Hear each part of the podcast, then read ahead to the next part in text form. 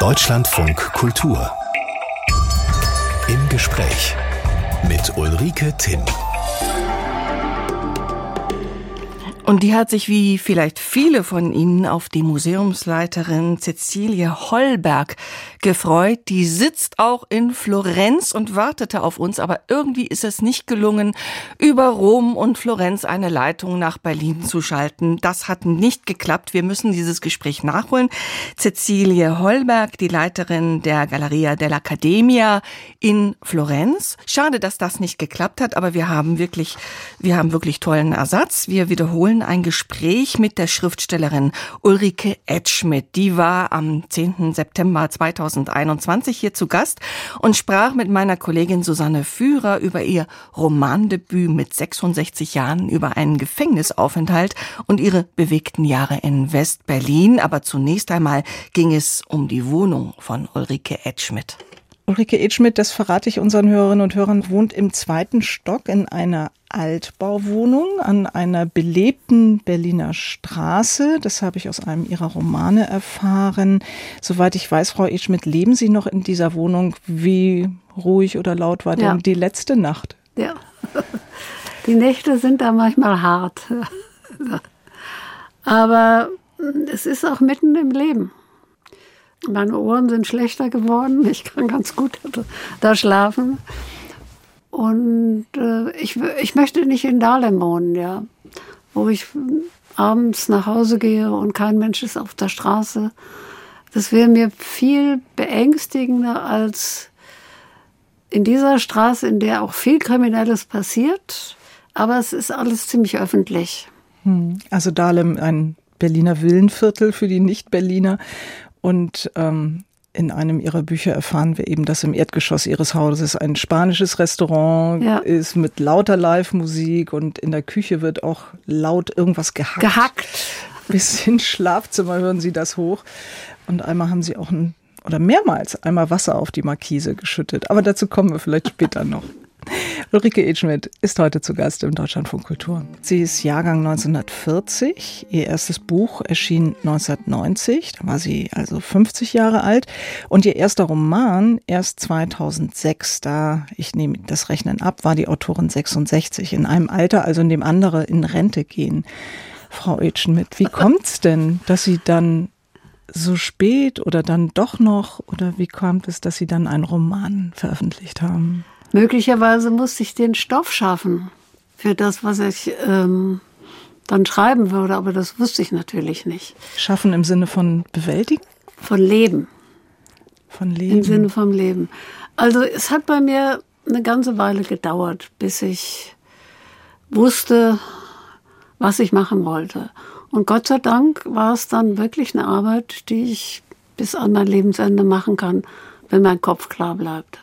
Also ich gehe nicht in Rente, gehe nicht in Pension, sondern habe was zu tun, habe was vor und habe Herausforderungen. Und das finde ich geradezu ideal eigentlich. Der Roman heißt Die Liebhaber meiner Mutter und der Titel, muss man sagen, klingt frivoler, als das Buch äh, tatsächlich ist. Also klar, es geht um die, die Liebhaber, die ihre Mutter gehabt hat, aber vor allen Dingen doch auch um das Leben ihrer Mutter und auch ihres als Kind. Also beschreibt so Westdeutschland, Nachkriegszeit, zweite Hälfte 40er, 50er Jahre. Als Sie das Buch geschrieben haben, war Ihre Mutter schon tot. Sie haben gerade gesagt, Sie brauchten die Zeit. Aber was hat Sie dann motiviert, dieses Buch zu schreiben? Meine Mutter wurde sehr krank und ich habe für längere Zeit Deutschland verlassen und wollte was mitnehmen und habe mit ihr, bevor sie eine schwere Operation hatte, Gespräche geführt über ihr Leben. Ich war damals 40 Jahre alt. In meinem Leben hat es, äh, wie sehr oft, einen großen Bruch gegeben und musste mich neu definieren. Was tue ich? Ich hatte verschiedene Sachen studiert. Ich war auch Lehrerin geworden, aber das war eine Zeit, in der Menschen wie ich mit meiner Vergangenheit keine Stelle bekam. Mit einer linksradikalen Vergangenheit, ja, füge ich mal ein. Oder anarchistischen Vergangenheit jedenfalls.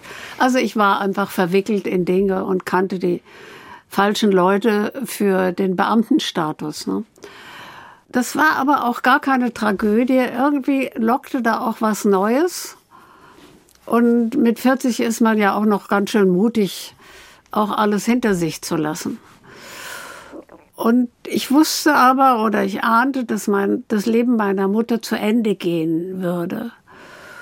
Ich hatte immer ein wunderbares Verhältnis zu meiner Mutter. Ich habe sie sehr geliebt. Sie war eine Frau, in deren Sprachschatz das Wort Freiheit vorkam. Und das hat sie auch gelebt. Sie hat sich immer dafür entschieden, das zu tun, was sie auch tun wollte. Und das war sehr schwierig in der sogenannten Nachkriegszeit. Also es war überhaupt nicht einfach, aber sie hat es gemacht. Und da war sie eine wunderbare Lehrmeisterin und hat mich dann auch immer unterstützt, auch in Brüchen unterstützt. Ich hatte gefürchtet, dass ich sie nie wiedersehen würde und wollte wissen, wer war meine Mutter außerhalb ihrer Funktion als Mutter. Und das war ein ganz, eine ganz tolle Zeit. Sie lebte im hessischen Ried. Ich lebte in Frankfurt und fuhr immer, das haben wir fast jeden Tag eine Weile gemacht, raus, um mit ihr zu sprechen. Sie sagte dann auch immer, jetzt arbeiten wir. Durfte kein anderer in den Raum kommen. Und dann hat sie mir erzählt, was sie eigentlich zum ersten Mal erzählt hat, über die Schmerzen in ihrem Leben. Also rein faktisch hat sie furchtbare Dinge durchgemacht. Aber sie hat es nie so dargestellt. Sie war ein fröhlicher Mensch und hat immer wieder neu angefangen. Und ich habe zum ersten Mal mehr über den Verlust ihrer beiden Kinder erfahren. Und auch, wie das genau mit meinem Vater war. Wie der letzte Augenblick war. Der im Krieg gestorben ist. Ja. Mhm. Und wie sie auf einmal wusste, sie hatte ihn noch an die Bahn gebracht und irgendwas kam zu spät und sie hatte ihn nicht noch einmal gesehen. Und da war ihr das klar. Also das war für sie ein Omen, dass er sterben würde. Alle solche Dinge konnte ich auch ganz anders aufnehmen, als das Jahre vorher gewesen wäre. Jahre vorher waren es oft immer Anekdoten und diesmal war es sehr ernst. Und so und, ist ein Buch daraus geworden. Ja, es, es ist ein erstes Buch äh, erstmal entstanden, was ich dann aber habe liegen lassen. Und da war ich mir selber so wichtig in dem ersten. Da ging es immer um die Absetzung und um meine Parallelgeschichte. Und auf einmal konnte ich das überhaupt nicht mehr ausstehen. Und dann habe ich 25 Jahre später nochmal angefangen. Und da sah ich meine Mutter wie eine Figur in der Landschaft. Und ich hatte kein Interesse, über mich zu schreiben. Und so kriegte das Ganze eine neue Dimension und auch eine neue Qualität. Es war kein Selbstfindungsbuch mehr. Sie sind auf einer Burg in der Rhön aufgewachsen. Das klingt allerdings luxuriöser, als es war, tatsächlich. Ja, allerdings. Ne? Allerdings. Also das Leben auf einer Burg äh, war, glaube ich, zu keiner Zeit luxuriös. Im Schloss war es vielleicht luxuriös. Das war eine alte Burg, das war der reine Zufall, aber es war etwas, was mich sehr geprägt hat. Drumherum eine wunderbare Mittelgebirgslandschaft. Oben auf dem Berg, immer raufrennen, runterrennen. Ein Dorf, was sich um den Berg herum anschmiegte. Und ein Spielplatz, den man sich schöner gar nicht vorstellen konnte. Diese Burg war früher tatsächlich auch ein Schloss gewesen und war im Dreißigjährigen Krieg zerstört worden. Und was nicht zerstört war, war ein Rittergebäude. Und in diesem Rittergebäude haben wir gewohnt. Aber nicht nur wir, sondern auch noch eine Forstmeisterfamilie mit vielen Kindern, was wunderbar war. Ja, Sie beschreiben das sehr schön, so einen 50 Meter langen Flur, auf ja. dem die Kinder, also Sie und Ihr Bruder und eben diese anderen Kinder ja. alle spielen und immer irgendwas zwischen den Küchen hin und her tragen. Und wenn Ihnen das Essen Ihrer Mutter nicht schmeckt, dann gehen Sie zum Forstmeister ja. essen und umgekehrt. Und Sie haben dann ja später ähm, viele Jahre, wenn, soweit ich das aus Ihren Büchern rekonstruieren konnte, auch in Wohngemeinschaften oder in Kommunen gelebt. Ja. Also auch immer mit vielen ja. Menschen ja, zusammen. Ja, ja, ja. Ich habe elf bis 15 Jahre so gelebt. Und ich muss sagen, es hat mir die Möglichkeit gegeben, auch so eine große Form von Freiheit zu haben. Da war natürlich dann auch noch ein anderes Kind und äh, wir haben uns die Arbeit geteilt und eine Zeit lang auch wirklich alles Geld geteilt. Egal, wer mehr hatte oder weniger hatte. Für eine bestimmte Zeit war das ganz toll. Und als ich auf die 40 zuging, brauchte ich meinen eigenen Raum. Und das gehört dann alles zusammen auch in diesen Bruch hinein. Ne? Ich nehme mal mit als Stichworte die Freiheit und die Liebe. Ulrike Edschmidt war eine junge Erwachsene in den 1960er Jahren, in der Zeit der Studentenbewegung also, der gesellschaftlichen Revolte. Und sie war mittendrin dabei im damaligen West-Berlin, war also eben erwachsen geworden, hatte Abitur gemacht und hatte dann den Haushalt ihrer Mutter verlassen, war nach West-Berlin gezogen. Wie kam es denn eigentlich zu ihrer Politisierung, Frau Edschmidt? Warum haben Sie sich den Protesten angeschlossen? Gab es da ein Erlebnis? Gab es da irgendwelche? Es gab einen Ort. Es gab einen Ort, von dem es für mich ausging. Sowohl der Mann, den ich geheiratet hatte, als auch der Mann, der darauf folgte, waren beide Studenten der Berliner Filmakademie. Und die war äh, 66 gegründet worden und war ein sehr politischer Ort. Und es gab Besetzungen und äh, Rausschmisse und äh, es war der für mich eigentlich der Urgrund von dem, was man dann Politisierung nennt.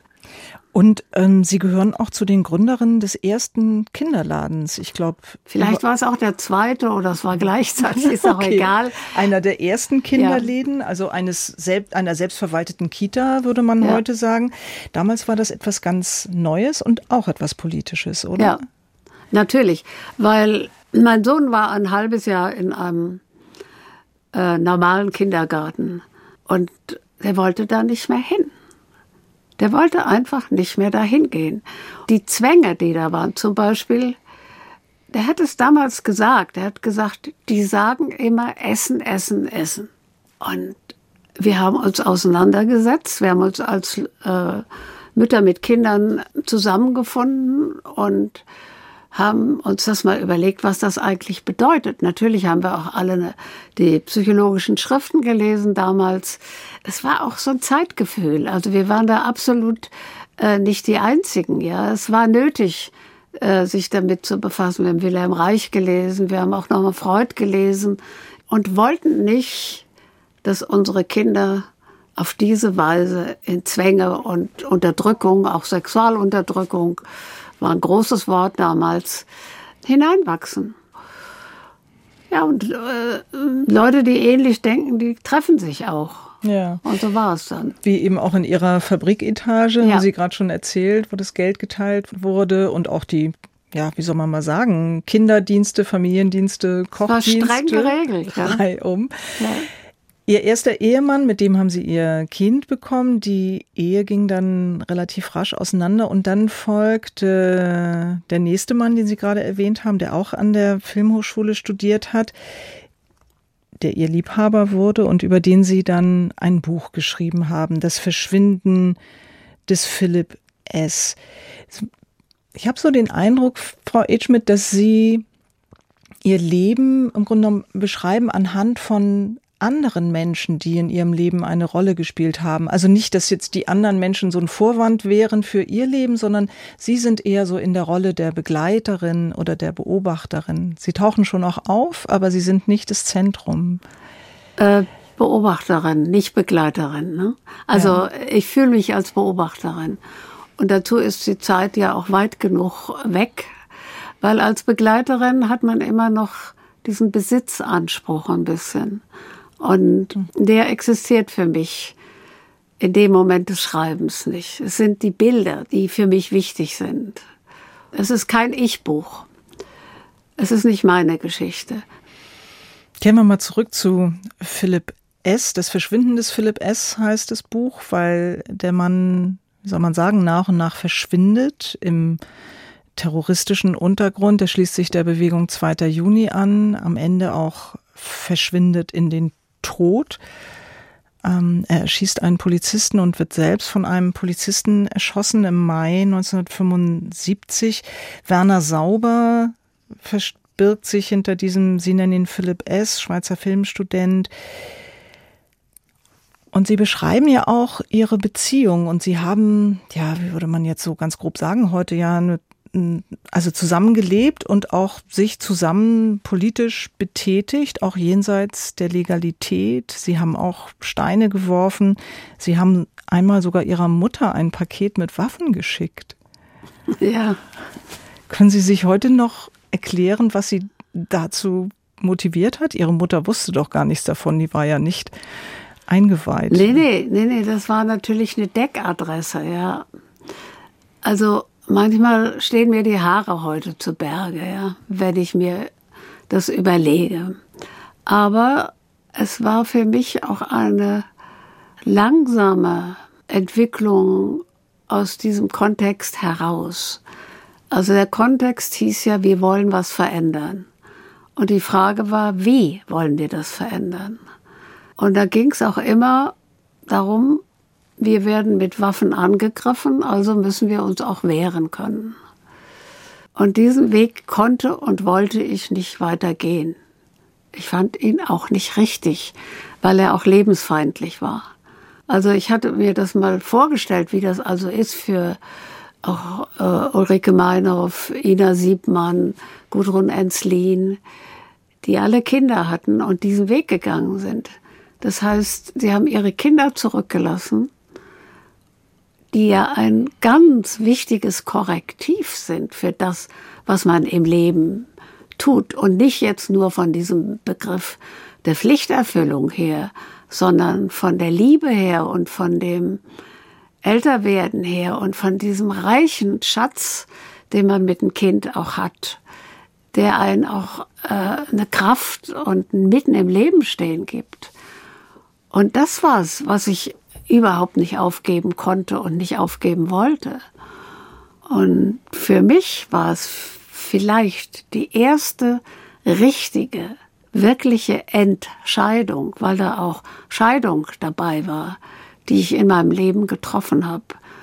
Weil die Beziehung mit ähm, Philipp, so hat er sich selber genannt, war nicht zu Ende. Gar nicht. Sie beschreiben ganz eindrücklich, Sie werden beide eines Tages ähm, festgenommen, ja. morgens um fünf und kommen ins Untersuchungsgefängnis für vier Wochen, natürlich getrennt. Und während er sich in dieser Haftzeit offenbar nach innen sehnt, sich an ihre Seite sehnt und sich da auch sieht und denkt, so jetzt und das nächste Mal kämpfen wir aber klüger, ich komme nie wieder in den Knast, sehnen sie sich nach ihrem Kind. Also wie Sie gerade ja, sagten, eigentlich hat ja. sie das Kind, ihr Kind hat sie beschützt der hat mich beschützt. Also das finde ich auch dieses große Wunder, wenn man ein Kind hat, dass man nicht nur das Kind beschützt, sondern das Kind beschützt einen auch. Und ähm, dieser Unterschied war sehr groß und der hat eigentlich nicht, dass er, der hat ein sehr gutes Verhältnis zu meinem Sohn gehabt.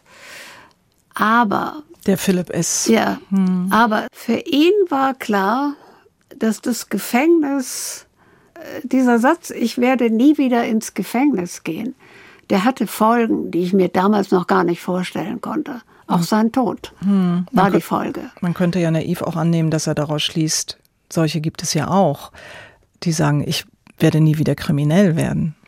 Könnte man. Hm. Aber wir hatten natürlich gar nicht das Gefühl, kriminell zu sein, sondern das war diese Kämpferideologie, nicht? Ist eigentlich irgendwas geblieben von dem politischen Engagement? Später? Innerlich bei mir ja. Also meine äh, Zeit als Lehrerin habe ich insofern politisch verbracht, als der emanzipatorische Moment dabei das Wichtige war. Ich bin in keine Partei eingetreten, ich habe keine Partei mit aufgebaut, das war nicht meine Sache. Ich bin insofern unpolitisch, als ich nicht nach außen hin politisch agiere. Aber ich habe natürlich meine Gedanken und meine Utopien auch. Sie hören Deutschlandfunk Kultur. Wir waren zu Beginn dieser Sendung schon einmal kurz in der Wohnung von Ulrike Edschmidt, unserem heutigen Gast. Das ist eine große Altbauwohnung in Berlin-Charlottenburg. Eher, wie gesagt, nicht die ruhige Ecke. diese Wohnung spielt auch eine Rolle in einem weiteren Roman der Autorin, Ein Mann, der fällt. Und der Mann, der fällt, ist Ulrike Edschmidts Mann und er fällt beim Renovieren just dieser Wohnung von der Leiter und ist zunächst ab der Brust gelähmt. Das war 1986. Frau Edschmidt, Sie beschreiben diesen Fall den Sie anschließend, nehme ich an, in Gesprächen mit Ihrem Mann rekonstruiert haben müssen. Sie waren nicht dabei. Sie beschreiben die Zeit im Krankenhaus, Reha, Rollstuhl, Krücken. Also ein wirklich langer, ein mühsamer, schmerzhafter Prozess. Und auch hier 1986, also ist auch schon eine Weile her, braucht es offenbar auch wieder diesen Abstand, um darüber schreiben zu können. Ja, das war auch zunächst gar nicht in meinem Kopf.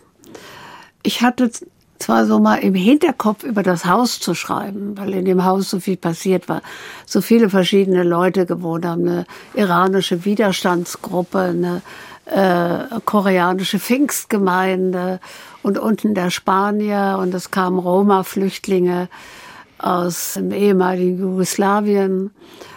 Und das war schon ein Stoff, über den man ein Buch schreiben konnte. Aber mir hat die Grundierung gefehlt. Dann passierte was anderes. Also mein Mann hat in dem großen Stadtplanungsbüro gearbeitet und äh, es war so ein Augenblick der Neuorientierung für ihn auch. Und er hat sich überlegt, ob er sich daraus löst. Er war da in der Geschäftsführung und bevor er in die sogenannte Rente geht, äh, sein eigenes Büro macht. Und da habe ich gedacht, lass uns doch noch mal Bilanz ziehen und ich frage nochmal noch mal die ganze Geschichte rekonstruieren. Und es war eigentlich für ihn gedacht, nicht für mich. Und da habe ich nochmal alles gefragt. Natürlich wusste ich auch Dinge nicht. Und das war eine sehr schöne Zeit. Wir sind auf eine Insel gefahren und haben da gesessen und das haben wir zweimal gemacht und immer lange Tonbandgespräche geführt und dann habe ich die abgeschrieben. Und ich dachte eigentlich, dass er damit etwas macht. Oder er hat sie, glaube ich, abgeschrieben. Und dann hat er gesagt, hier, mach du was damit. Und auf einmal wusste ich, das ist das, was mir gefehlt hat für das Haus. Mhm. Das ist die Grundierung. Das ist äh, der Boden, auf dem wir stehen. Daran. Das Zentrum. Das und Zentrum das, das dessen, ja. Kreist, ja. Es gibt eine Szene, das verändert natürlich auch die Gegebenheiten ihrer Liebe, ihrer Liebesbeziehung, dieser schwere Unfall, die Behinderung. Und es gibt eine Szene in diesem Buch, die mich sehr berührt und zum Nachdenken gebracht hat. Eine ganz kleine Szene. Also ihr Mann will eine breite und befahrene Straße überqueren. Es fällt ihm aber sehr schwer. Eben die Füße zittern, die Schritte sind sehr schleppend. Sie stellen sich zwar auf die Straße und breiten die Arme mhm. aus, um den Verkehr aufzuhalten, aber das war's. Mehr machen sie nicht. Es ja. steht dann, ich helfe ihm nicht, ich begleite ihn, ich schütze sein Wagnis. Ich fand es so mutig, was er damals gemacht hat. Es war ein Schritt, sich da reinzustürzen. Wenn Sie mit einem Menschen leben, der langsamer ist und dem Sachen schwerfallen, dann ist das Helfen eine Bevormundung. Und das muss man richtig lernen. Man kann dabei sein, ja, man kann ein bisschen den Weg ebnen, aber nicht immer schon vorne sein und die Türen alle aufreißen und so etwas. Man muss da unglaublich aufpassen. Und das hat uns beiden auch so eine Freiheit geschaffen. Ja.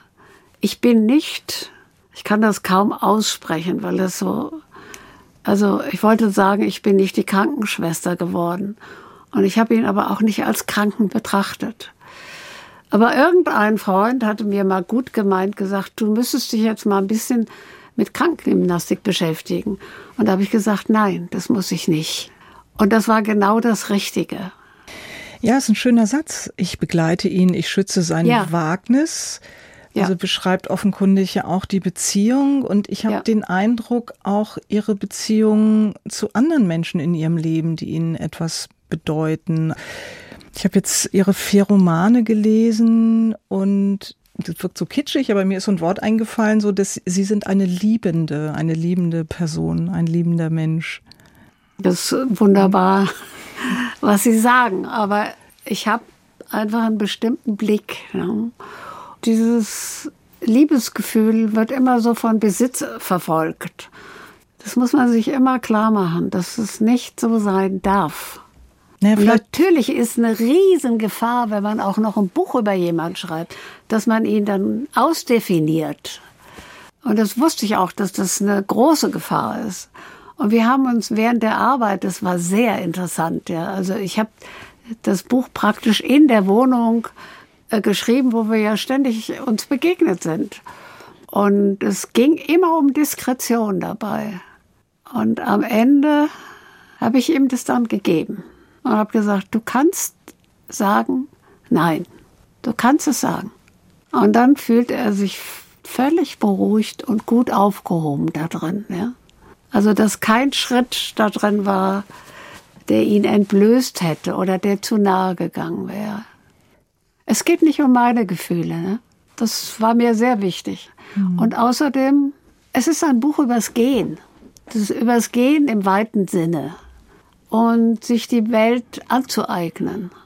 Und das war immer mein Blick über die Straße gehen, ein Stückchen weitergehen, eine Leiter hochgehen nochmal, auf dem Dach zu sitzen. Wo Sie gerade gesagt haben, Liebe und dann kommt so schnell der Besitz, musste ich wieder an Ihre Mutter denken, von der Sie ja Liebe und Freiheit gelernt haben. Vielleicht setzt sich da auch etwas fort. Also ein Roman über das Gehen, aber auch ein Berlin-Roman. Ja, Sie haben ja. ja. gesagt, Sie wollten über das Haus äh, schreiben. Span und die Veränderungen auch, nicht? Die Spanier, da, ja. Koreaner, Griechen, Iraner, hm. Serben, Chinesen. Vor dem Mauerfall setzt es ein, 86. Und ähm, mehrmals ist dieses Haus verkauft worden. Die Nachbarn wechseln, die Mieten steigen. Aber Ihnen ist es offenbar ja gelungen, dort weiter wohnen zu bleiben. Ja, es ist uns gelungen, ohne dass wir die Wohnung gekauft haben. Denn das hätten wir uns gar nicht leisten können. Ja.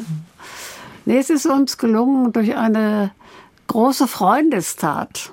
Ein Freund hat die Wohnung gekauft. Mhm. Und wir wohnen da drin.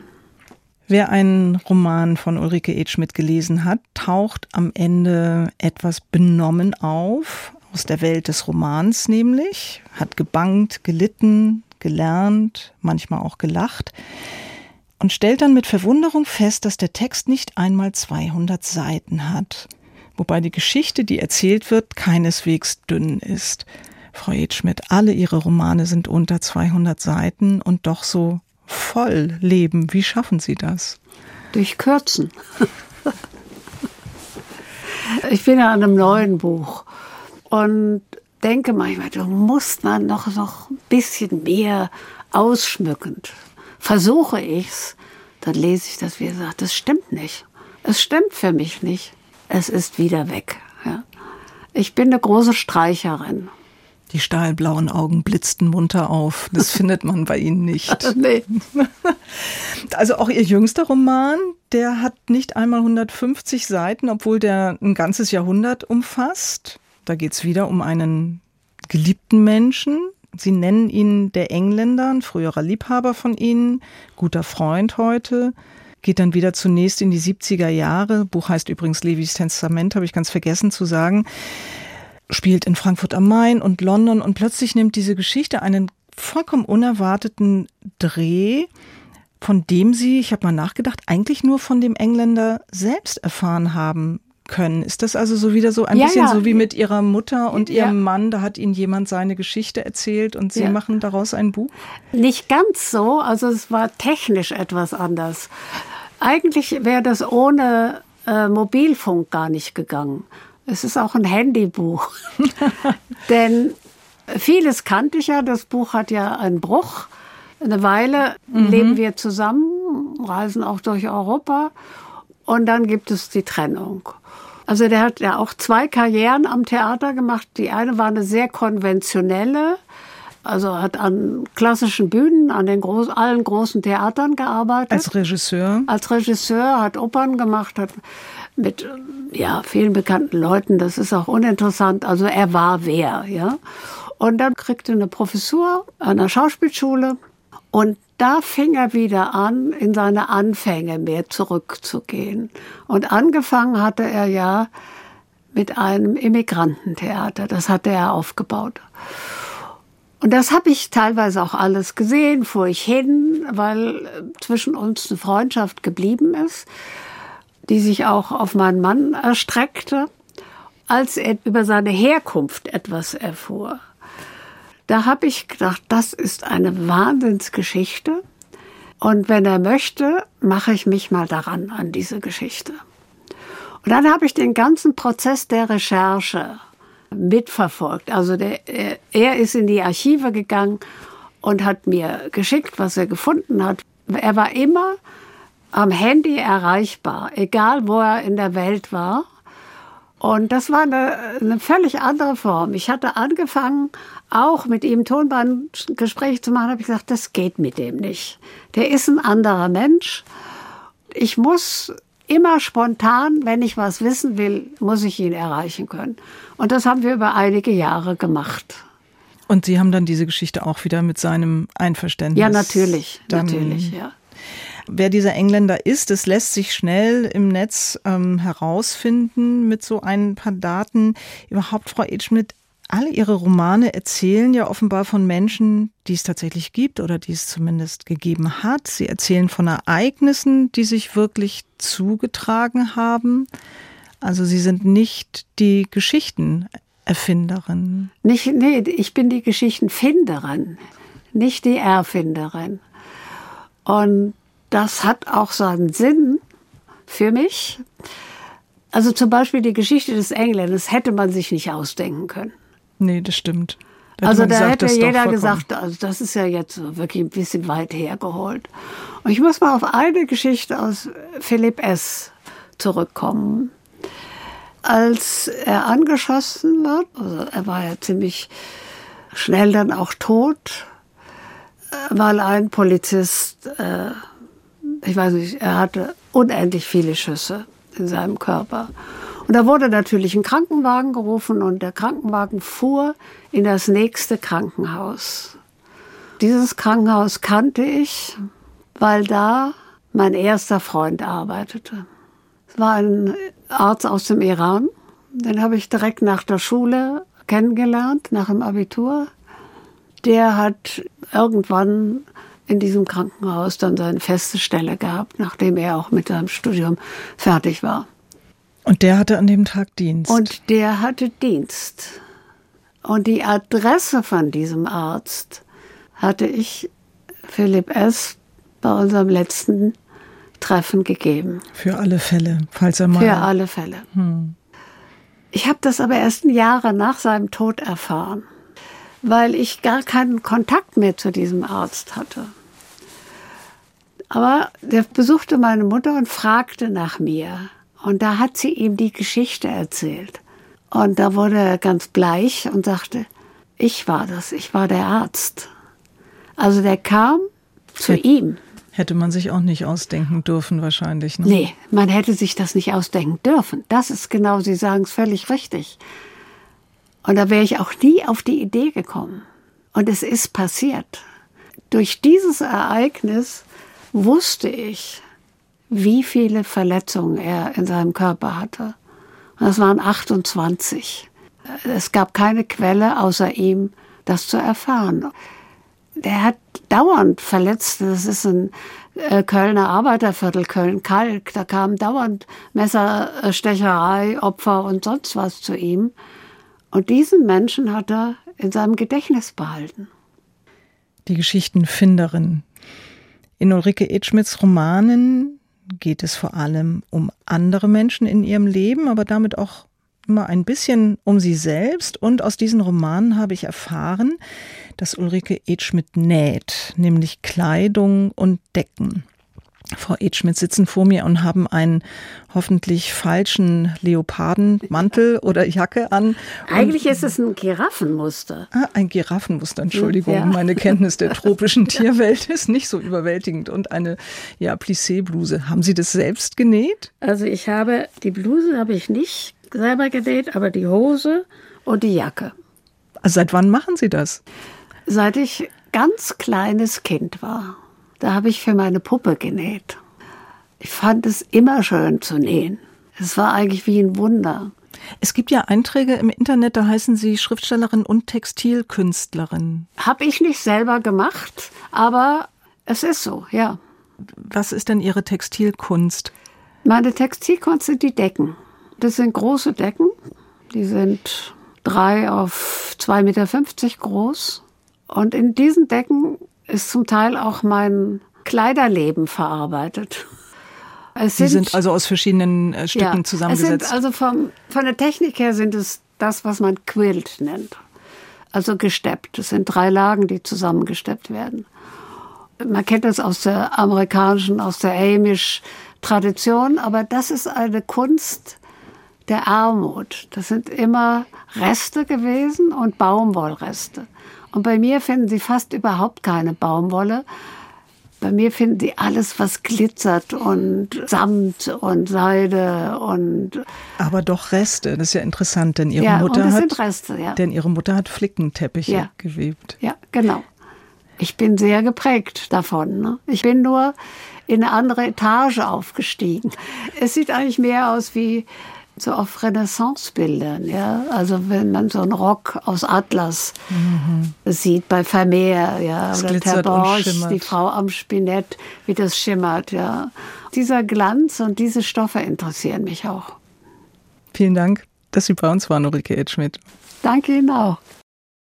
Sie hörten ein Gespräch, das meine Kollegin Susanne Führer im September vergangenen Jahres mit der Schriftstellerin Ulrike Edschmidt geführt hat.